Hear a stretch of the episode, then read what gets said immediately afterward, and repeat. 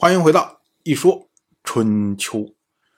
鲁国第十八任国君鲁兴进入在位执政第十六年，楚国呢派出了楚国的大夫卢堪离入侵庸国，一直攻打到了庸国的方城。结果呢，庸国有所反应，派兵来驱逐卢堪离。当时啊，卢堪离他的人少。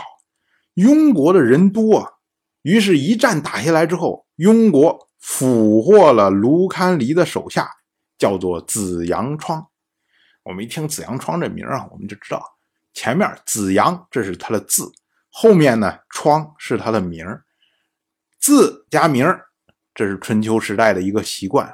我们推断呢，这个应该是死后的称呼，也就是大夫死了之后，然后以他的字。作为他的谥号来称呼他，但是呢，我们不知道他到底叫什么，我们只好称呼他为子阳创。结果这个子阳创啊，他在庸人的军营里面被囚禁了三天，找了一个机会，哎，自己偷偷跑出来了。然后呢，他就向楚国军事的这个高层开始汇报庸人的情况。他说：“我也看过了，庸军呢。”人数众多，而且呢还有群蛮，就是各个的这些蛮族部落和他们聚集在一起，势力非常的浩大。以我们如今这点军队，根本不足以和他们对抗，所以我们不如先撤退，然后呢再起大军，把大王米吕的直属部队也调集起来，大家汇合在一起。然后一次性的把他们消灭。楚国的大夫潘汪不同意。这个潘汪是谁呀？潘汪就是潘崇的儿子。我们之前讲过，楚国的先君米商臣，他是通过谋篡然后继位的。当时帮助米商臣进行政变的人就是潘崇，也就是米商臣。最信任的楚国大夫，如今呢，米商臣去世，然后呢，米吕继位，也就是米商臣的儿子继位。同样的呢，这个军营里面也就出现了潘崇的儿子潘汪。那么潘汪因为有他父亲的关系在，所以这个说话呀比较有底气。他说啊，我们不能就这么着撤退啊，我们人少，我们是打不过他。但是呢，我们可以和他们周旋，我们可以让他们骄傲，他们骄傲，我们愤怒，那么我们就有机会战胜他们。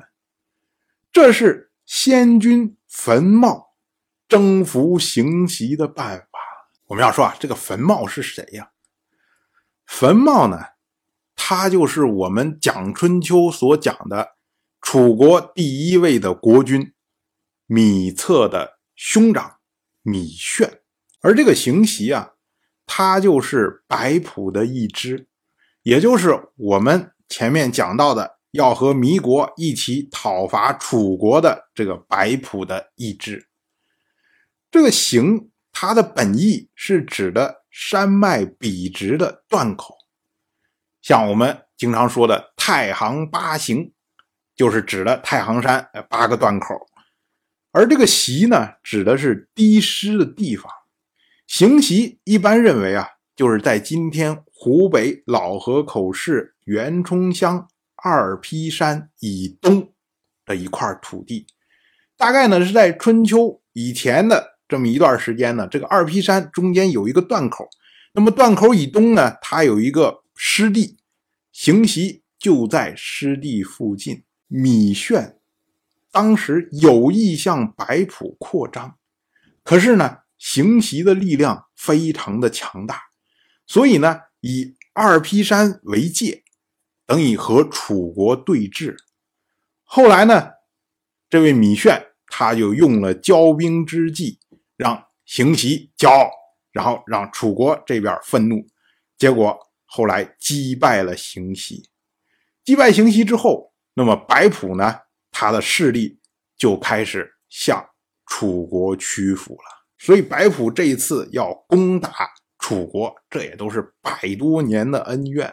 我们再反过来头说，这位潘汪，他提出了这么老久的一个典故，那当然大家也就不会有什么意见了。